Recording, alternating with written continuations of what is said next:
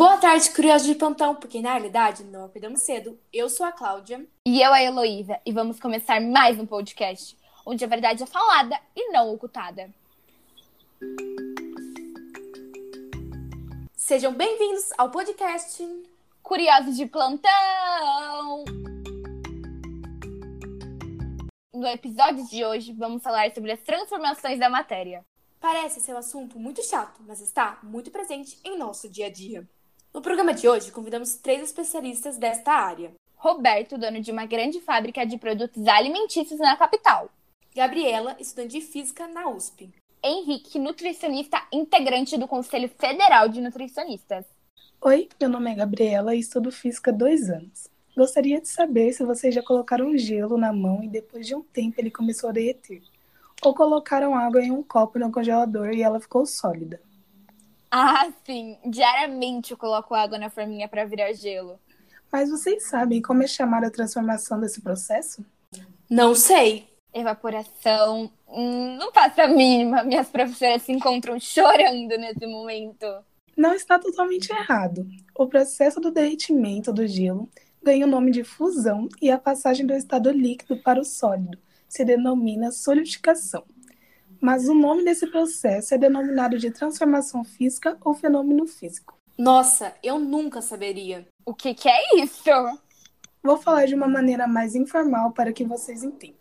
É um tipo de transformação que altera apenas as aparências, sem modificar sua composição. Por exemplo, quando a água se transforma em gelo e ele derrete, não altera sua composição, apenas seu estado físico. E normalmente uma transformação física é reversível, ou seja, conseguimos voltar ao que ela era antes. Agora uma pergunta para vocês, meninas. E quando queimamos uma madeira, a sua composição altera? Putz, pegou pesado, Henrique. A madeira, quando queimada, se transforma em outros componentes, como por exemplo, cinzas, carvão, gases e demais substâncias. Esse tipo de transformação não altera apenas sua aparência, como o gelo, mas também altera a sua estrutura íntima, nesse caso denominados de transformação química ou fenômeno químico. Henrique, onde você aprendeu tudo isso? Eu leio muitos livros sobre esse assunto, o que aumenta muito meu conhecimento. Ui! Roberto, qual curiosidade você pode falar para nós? Ah, quando cortamos uma maçã, ela acaba escurecendo se não consumida em curto período, não conseguindo voltar consequentemente à forma original, já que as enzimas presentes na fruta perdem elétrons em contato com o oxigênio do ar. Esse processo se chama oxidação. Para que isso seja evitado, pode-se adicionar um pouco de suco de limão, o que impedirá a ação do oxigênio em relação à enzima da fruta, já que o limão contém ácido cítrico. Mas o gosto fica o mesmo? Não, o gosto fica um pouco alterado, mas não deixa que a parte cortada escureça. Como a maçã, o ovo também sofre alterações químicas, pois não conseguimos reverter a forma inicial. Porém, a diferença está na alteração na forma da proteína, que faz com que algumas funções sejam perdidas, o que chamamos de desnaturação da proteína. Ah, também não poderia deixar de falar sobre combustão no organismo humano.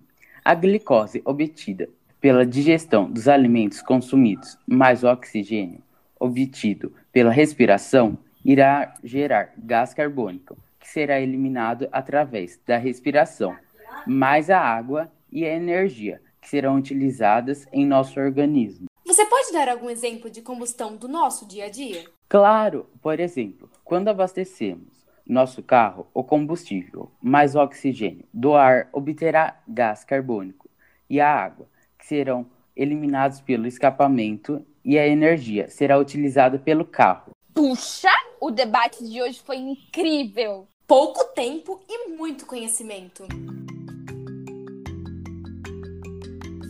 Estão curiosos sobre mais algum assunto? Fiquem tranquilos, amanhã tem mais um episódio. Bye bye! Curiosos de plantão!